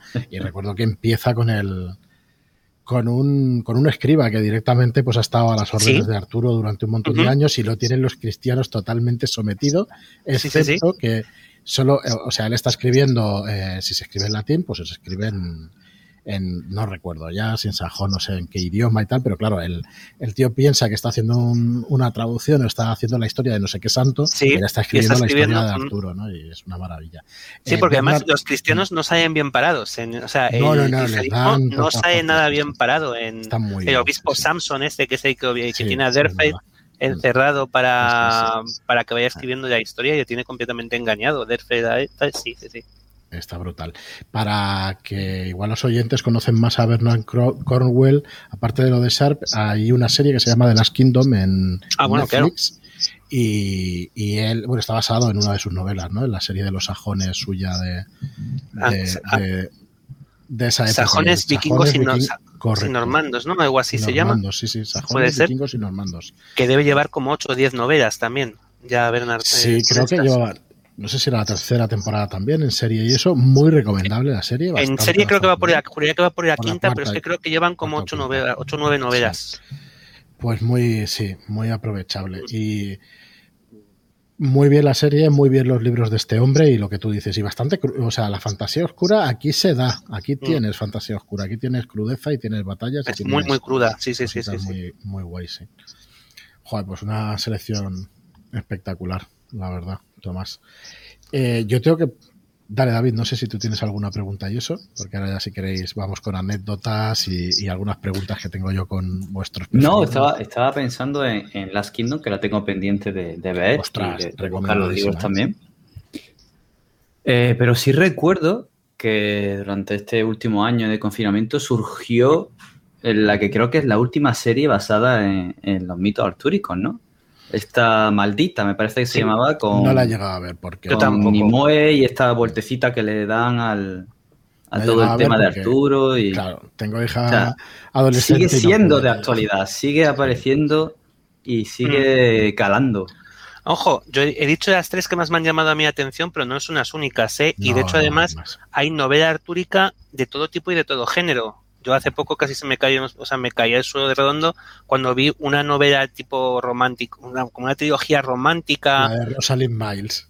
Puede ser, que además era el verano, Lanzarote, el cabello del lago sí, esa, esa. La compré a mi hija a ver si, pero no. Mm, me dejó muy chocado y otra, hay otra, otra historia que tengo por aquí, otra trilogía que es sobre Merín, pero esa, por ejemplo, pues me gustó bastante menos y de hecho yo abandono pocos libros y este lo dejé con 100 páginas el primero. Me compré los tres de golpe y me he leído creo que 100 páginas de primero y dije hasta aquí hemos llegado. La, de Mary Stewart no, ¿no? La de la No sé, no sé, sinceramente la tengo por aquí. No, la tengo por aquí, pero es que no veo el, no os veo ahora mismo y, no, no me recuerdo del título.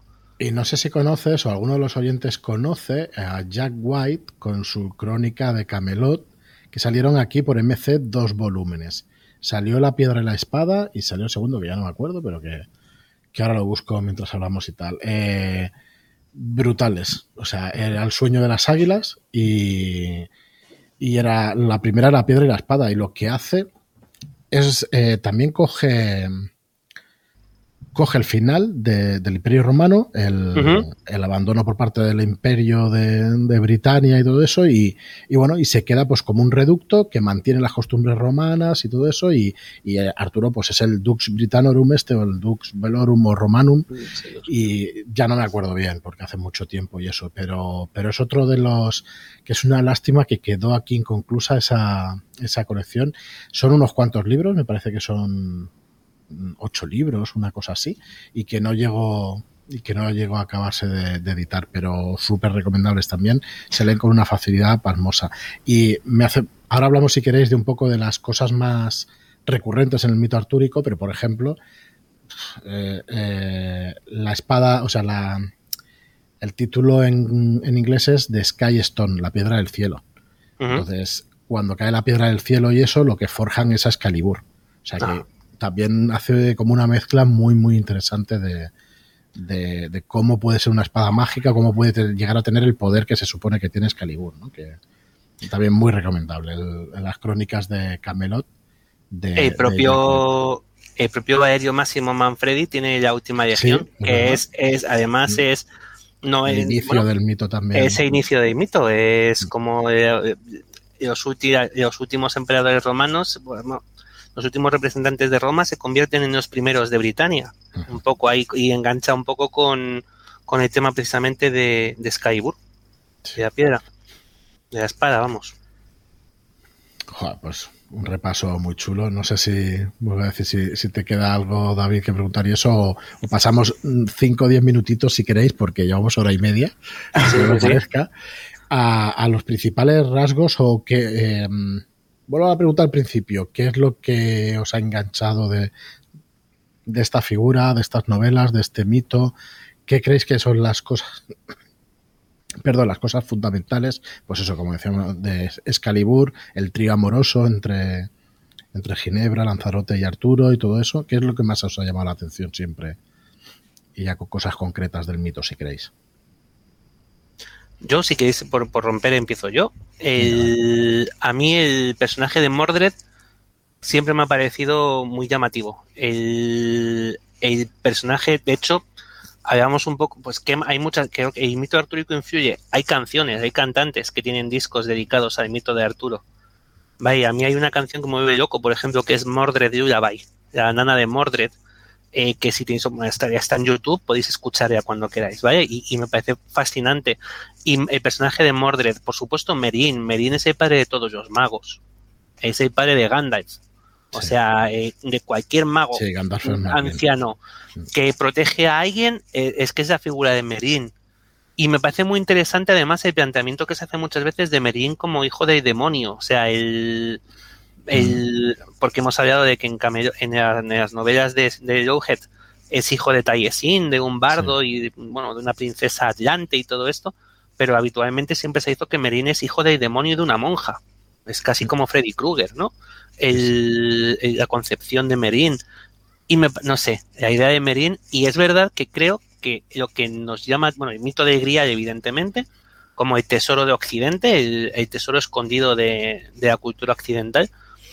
Y los caballeros de Rey Arturo, a mí la impresión que me dan y lo que me llama mucho la atención es que siempre nos presentan una imagen de personas, de hombres, mujeres, que se esfuerzan en, ser mejores. Y, además por el propio hecho de ser mejores. No por, sí, mucho por el, sí, al final por, por lo que os decía antes, ¿no? Por besar la mano, porque está, pero al final el esfuerzo es ser mejor para ser el mejor y nos abre un mundo un poco utópico. A mí me gusta muchísimo la visión del Camelot utópico. Del si fuéramos, si, si te esfuerzas, si nos esforzásemos por llegar a construir algo como ese Camelot, em, qué bien viviríamos todos y qué, bonito sería nuestro mundo. Para mí eso es un poco el rey Arturo, ¿no? El ciclo artúrico, un poco el paraíso perdido. Que, hay una frase que cuando pensaba en las citas del principio, eh, que sale en una película, que es para mí es menor, es de las malillas, digamos, pero le dicen, Arturo, tú luchas por un mundo que nunca existirá, jamás. Y es exactamente lo que estás diciendo, ¿no? Es, ese romanticismo de querer ser mejor, o, a mí también me llama muchísimo la atención y disculpa que... No, no, no, en absoluto. Siempre. Que va. Para, para mí es que me pasa a mí con el personaje de Arturo es, voy a hacer un paraísmo que, probablemente esté totalmente fuera de lugar y alguien incluye de los que me escucha le da hasta la risa.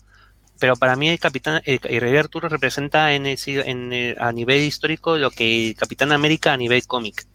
El, el, representante es el rey de una monarquía que no puede existir, igual que Capitán América representa una, una imagen o un ideal de un país que es imposible que llegue a ser realidad. completamente de acuerdo. Que tienes que esforzar, pero, pero que te abre las puertas a decir, yo quiero ser mejor y quiero llegar a construir y a formar parte de este camelot, ¿no? Y a mí eso a nivel es muy pijo y es muy muy muy moñas a lo mejor lo que estoy diciendo, pero a mí me motiva completamente, ¿eh? El rollo este de llegar a formar parte de un mundo, de una sociedad utópica como pueda ser ya de ya de Arturo, ya de ese camelot perfecto antes de antes de pues de que antes de que caiga Camelot cae y cae por los fallos por los fallos de las personas que han construido. Efectivamente, cae por los pecados, por así decirlo. Es que como si volviéramos a perder el cielo, el paraíso perdido, ¿no? De nuevo.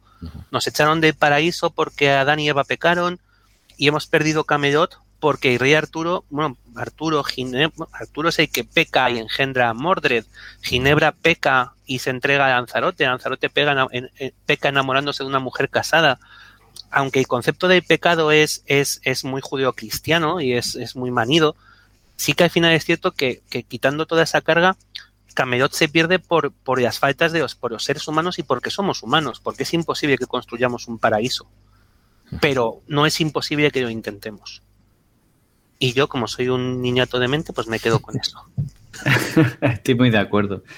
De hecho, es los primeros recuerdos que tengo de Arturo de verlo, de, esta serie de dibujos, de algún cuento adaptado o de, la película, es toda esta imagen del caballero idealizado, ¿no? De la rectitud, de hacer lo correcto, de, lo que tú dices, de esforzarte por ser mejor y esa especie de, sacrificio, ¿no? del código de caballería, de cumplirlo y de, y de entregarte a tu rey y de, de esa figura idealizada de, de la caballería.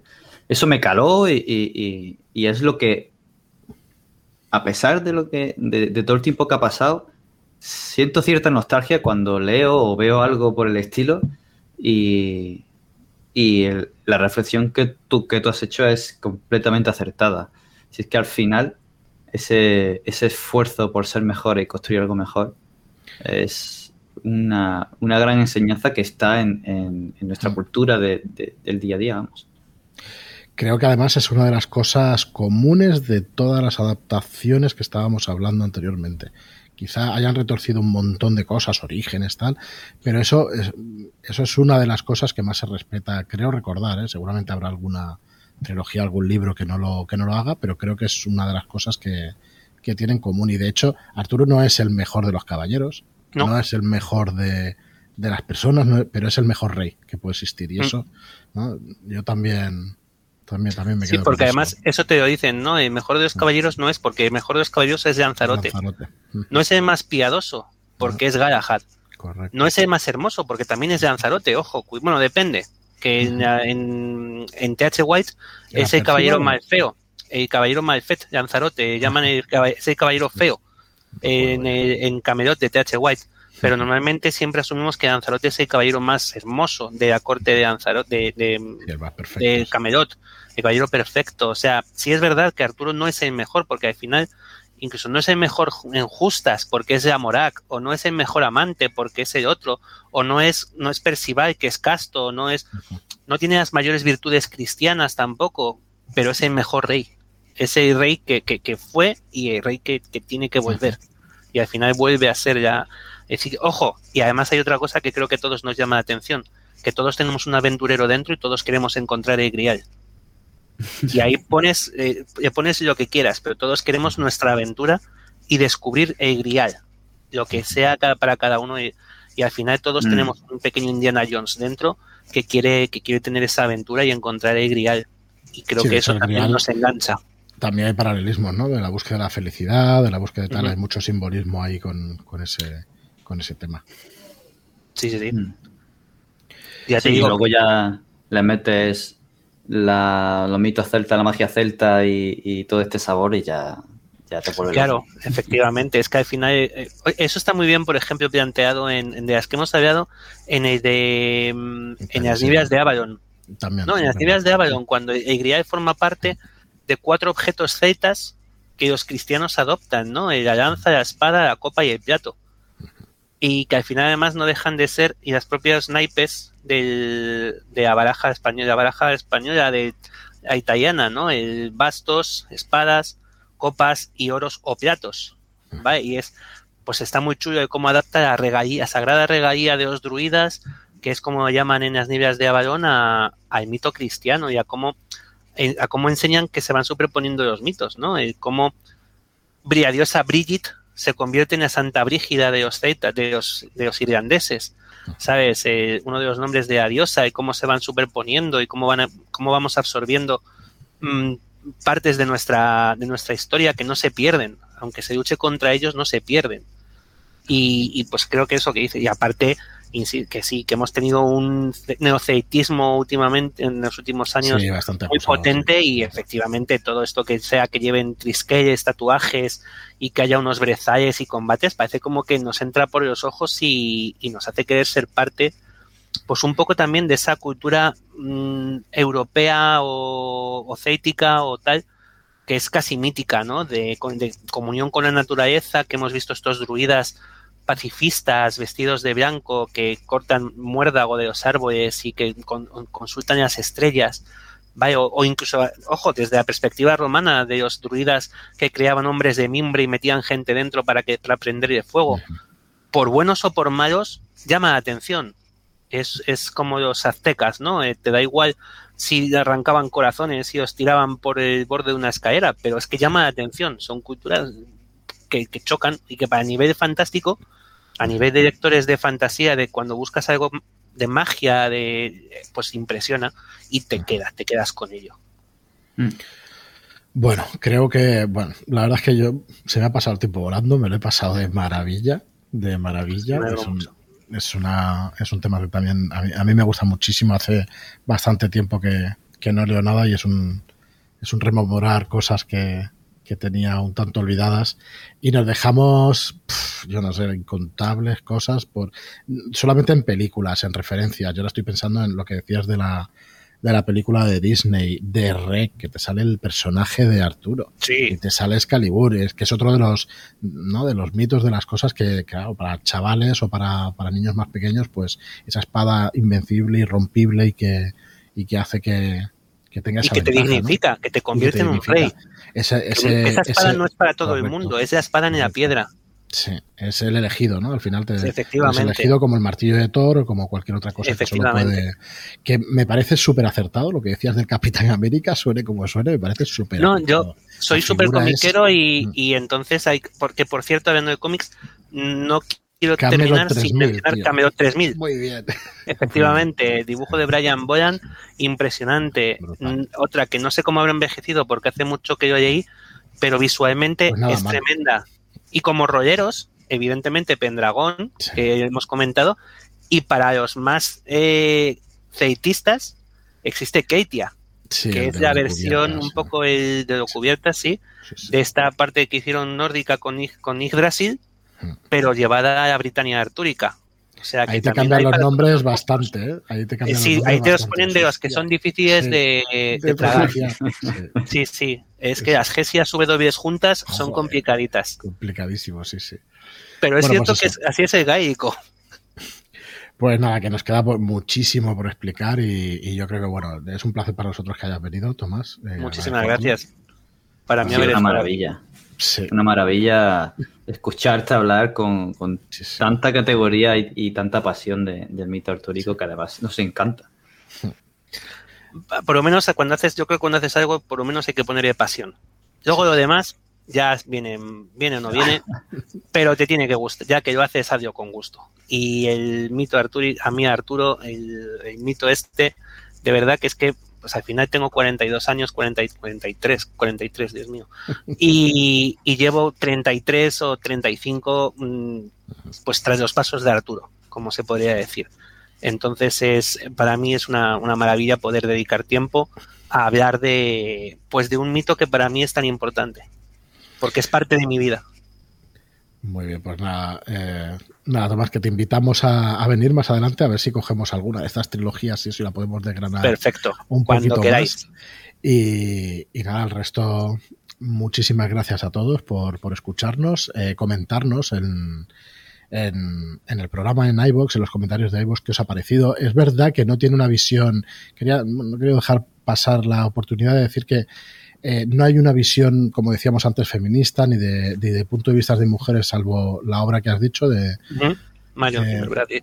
Correcto, de Bradley, y que vale la pena muchísimo leerlo y que, y que bueno, yo no tengo ninguna duda de que saldrán nuevas versiones con esta modernización del mito y que vamos, yo estoy deseando leerlas sin caerles el diente porque todo que, todo lo que cambie un poco el, el prisma pues es enriquecernos. Así que Ah, escribirnos a ver qué, más, qué es lo que más os gusta del Rey Arturo, de todo el mito y qué os ha parecido el programa. Muchísimas gracias a todos por escucharnos, gracias por vuestras reseñas en iTunes de 5 estrellas, por vuestros me gusta y comentarios en iBox y compartir en redes sociales estos programas si, si os parecen guays, si os gustan. Tomás, muchísimas gracias por venir. a vosotros, habéis sido unos grandes anfitriones. Muchísimas gracias. Va, ha sido un auténtico placer. Estar aquí es, es como una invitación a Camelot.